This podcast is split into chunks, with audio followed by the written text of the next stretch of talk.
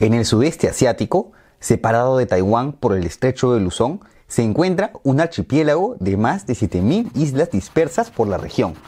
Estas forman la República de Filipinas, un país formado por una gran cantidad de influencias, culturas e idiomas que llegó a consolidarse en algún momento como el bastión hispano del continente asiático. ¿Te interesa saber la historia de esta amalgama de culturas bautizada como las Filipinas? Dale, entonces quédate hasta el final del video.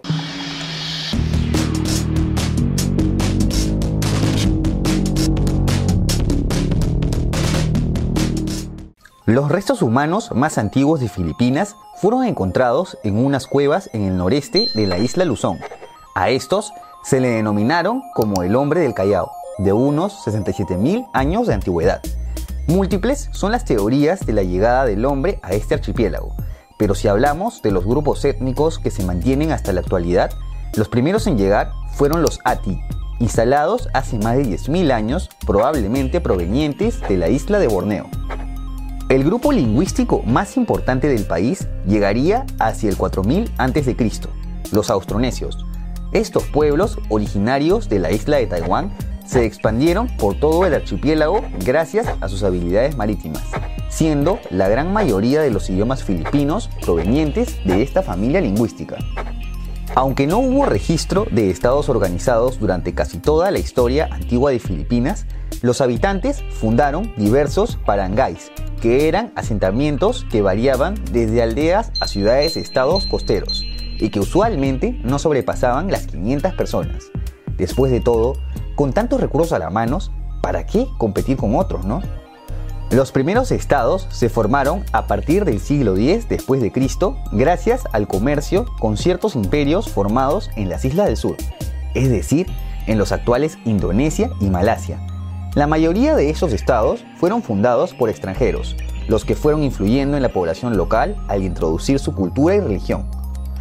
Uno de los más recordados fue el reino de Tondó, de procedencia hindú, pero que respetó a la población local, permitiendo conservar su idioma y cultura. Desde aquí, los hindúes convirtieron la bahía de Manila en el centro de distribución de las mercancías chinas para todo el sudeste asiático. Por su parte, los chinos también se sentaron en Filipinas, formando el estado Ma-i, el cual tentativamente se centró en la isla de Mindoro. Su existencia fue documentada en anales imperiales chinos, que describían este estado como un punto de comercio. Asimismo, describían a los locales como salvajes que vienen en multitud a meter la mercancía en cestos. Los productos más comerciados aquí fueron el algodón, perlas y concha de tortuga.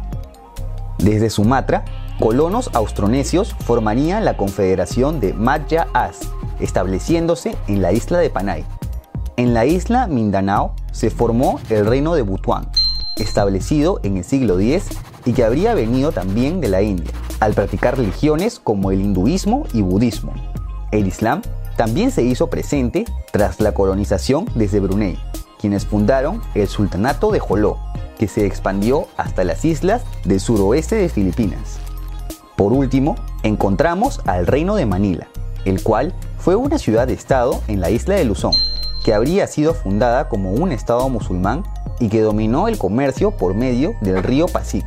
Este estado es recordado por hablar el idioma tagalog, el principal idioma que se habla hoy en día en las Filipinas. En general, todos estos estados de diversas procedencias se dedicaron al comercio habiendo evidencia de escasos conflictos entre sí. En fin, el destino de estos reinos cambiaría ante el comienzo de la carrera imperialista entre dos grandes potencias marítimas emergentes, España y Portugal. Importante mencionar el Tratado de Tordesillas entre ambos reinos, en el que dividieron el mundo en esferas de exploración tras el descubrimiento de América. Por su parte, el rey Carlos I de España financió la expedición del portugués Fernando de Magallanes, el cual pasó por el estrecho al que se bautizó por su nombre para llegar al archipiélago filipino hacia 1521, más exactamente a la isla de Omunjón, al sudeste de Samar. La expedición de Magallanes termina tras la batalla de Mactán, en donde el explorador es asesinado por los guerreros nativos liderados por el caudillo Lapu Lapu, tras cubrir la retirada de sus hombres. Por tal motivo, Lapu-Lapu es considerado por los filipinos como el primer héroe de las islas. A pesar de lo anterior, los españoles regresarían al cabo de unas décadas, luego de haberse asentado exitosamente en las Islas Carolinas hacia 1528. Sus primeros asentamientos se establecieron en la isla de Cebú, con la expedición de Miguel López de Legazpi en 1565. Este explorador pudo repeler a los portugueses, los que se habían establecido ya en Timor y algunas islas de Indonesia.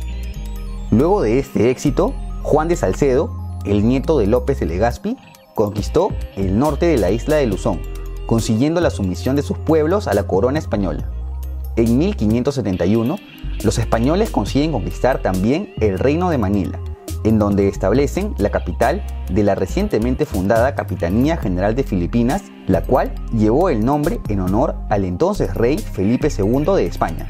López de Legazpi se consolidó como el primer gobernador. Importante resaltar que para ese entonces no todos los estados habían sido conquistados y más bien estos eran anexionados por España progresivamente. El último gran estado anexionado fue el reino de Tondó hacia 1591, luego de encontrarlo debilitado debido a sus constantes disputas con el reino de Brunei, que dicho sea de paso, también había perdido influencia en las islas filipinas.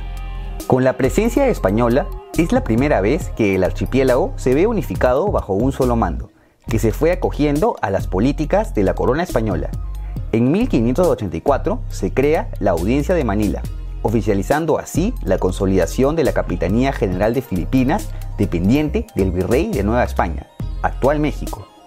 Si bien se respetaron los idiomas nativos de las diversas poblaciones por todo el archipiélago, la manera de unificarlos fue por medio de la religión, pues España impuso el catolicismo paulatinamente, a medida que la diversidad de religiones ya presentes, tales como el budismo, hinduismo e islam, fueron quedando en el olvido.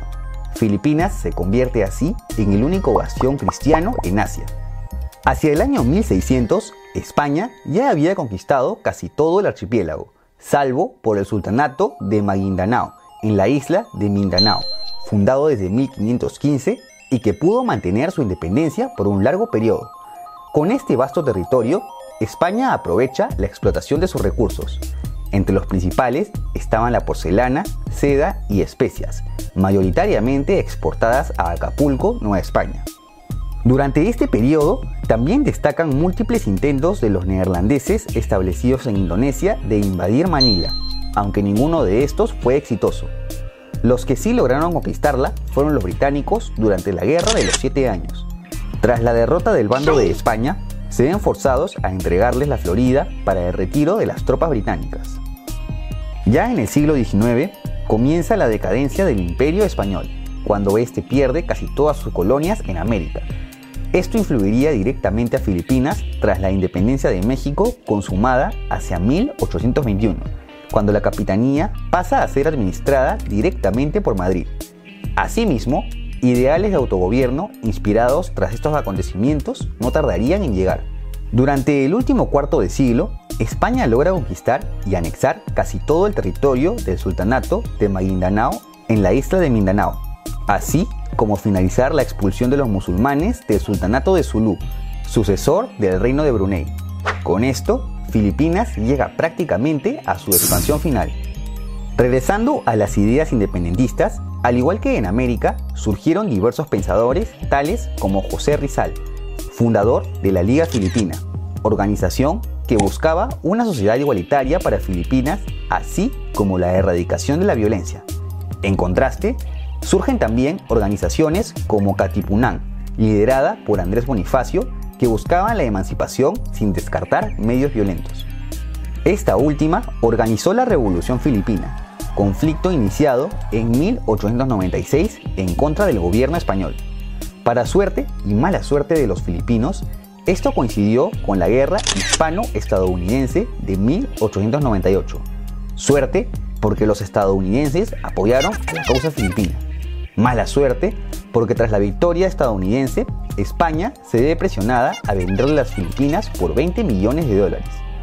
A pesar que se proclama la primera república filipina, sus planes de autogobierno se ven frustrados tras la intervención estadounidense.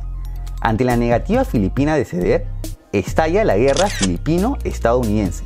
Como te imaginarás, poco pudieron hacer ante el poder de tremenda potencia, por lo que volvieron a ser colonizados. Según algunas estimaciones, este conflicto dejó un saldo de más de un millón de muertos, siendo a veces considerado como el genocidio filipino. El periodo de dominio estadounidense, en donde se terminó de anexionar los últimos territorios en Mindanao, comienza con la instauración de un régimen militar para evitar así posibles nuevas revueltas. Estados Unidos considera que la pacificación termina en 1916, cuando se organiza el archipiélago en 36 provincias. En 1935, Filipinas recibe el estatus de Estado Libre Asociado, es decir, la misma categoría que goza Puerto Rico en la actualidad. Durante la Segunda Guerra Mundial, Filipinas fue uno de los blancos de la expansión japonesa en el Pacífico. Para ser exactos, fue invadida un día después del ataque a Pearl Harbor, dando inicio a la campaña de Filipinas. A pesar de la considerable mayoría del ejército de resistencia filipino, los japoneses derrotaron a las fuerzas aliadas que pudieron resistir por solo seis meses. Aquí destaca la Marcha de la Muerte en Bataan, en la que casi 80.000 prisioneros de guerra aliados fueron forzados a caminar más de 100 kilómetros hasta un campo de prisioneros, perpetrando los japoneses una serie de abusos físicos y matanzas. Esto resultó en un número de bajas mayor que al de la misma batalla en sí. Por tal motivo, esta campaña es considerada como la mayor derrota estadounidense durante la guerra. Japón funda entonces el Estado títere de la Segunda República Filipina, quien impuso a José Laurel como presidente. Por su parte, Estados Unidos no se quedó con los brazos cruzados y contraataca en la Batalla del Golfo de Leyte, considerada la mayor batalla naval de la historia. Esta contienda resultó en una decisiva victoria estadounidense que representó el retroceso japonés tanto en Filipinas como en el frente del Pacífico. La estocada final de Japón en Filipinas se da con la batalla de Manila, en la que luego de un mes los japoneses terminan de ser expulsados, no sin antes perpetrar como represalia la masacre de Manila, en donde asesinaron a más de 100.000 civiles. Esta batalla significó tanto la destrucción total de la capital como el derrocamiento de la Segunda República Filipina y el consecuente retorno al dominio estadounidense. Importante resaltar que la constitución de la Mancomunidad de Filipinas se dio con la ley Tidings-McDuffie, mediante la cual al cabo de 10 años se concedería la independencia plena de las Filipinas, la cual terminó siendo postergada por la invasión japonesa. Finalmente, los filipinos consiguen su independencia en 1946, estableciendo así la Tercera República. A pesar de lo anterior, la economía filipina permaneció estrechamente ligada a Estados Unidos, quien a su vez mantuvo varias bases sin desocupar militarmente el país hasta 1992. Los años de la reconstrucción de la posguerra se caracterizaron por una ralentización del crecimiento económico y la corrupción generalizada. Filipinas pasa así de ser uno de los países más avanzados de Asia a convertirse en un país pobre. En 1972, comienza el periodo de Ferdinand Marcos, elegido desde 1975 y que ante la posibilidad constitucional de reelección perpetra un autogolpe, con lo que comienza un periodo dictatorial caracterizado por una fuerte represión política. Tras 11 años en este estado, el pueblo filipino se levanta finalmente en la revolución ETSA, manifestación que movilizó a más de 2 millones de personas y que termina con el derrocamiento de la dictadura de Marcos. Este movimiento fue liderado por Corazón Cori Aquino, quien es elegida como legítima presidente y que representa la restauración de la democracia en Filipinas. Cori establece la nueva constitución vigente en la actualidad, en la que se retira el español como idioma oficial, el cual tenía este estatus desde 1571 con esto, desaparece el último rastro de hispanidad en Filipinas. En las últimas décadas, el avance de Filipinas ha sido obstaculizado por la deuda nacional, la corrupción, posteriores intentos de golpe de Estado, una persistente insurgencia comunista y movimientos secesionistas islámicos. Factores externos como la crisis financiera asiática de 1997 y desastres naturales como el tifón Haiyan contribuyen también a esta ralentización. Con esto, Es necesario resolver todos estos conflictos internos incentivados por la gran diversidad del país para que Filipinas pueda aprovechar su gran potencial y así convertirse en una nación próspera. ¿Y tú qué opinas? ¿Considerarías a Filipinas aún como un país hispano que comparte lazos históricos con nosotros? No te olvides de dejar tu comentario y si te ha gustado este video, apóyame con un like y suscríbete a mi canal. También puedes seguirme en mis redes y si te interesa apoyar este proyecto, cualquier donación en Patreon será bienvenida. Hasta la próxima.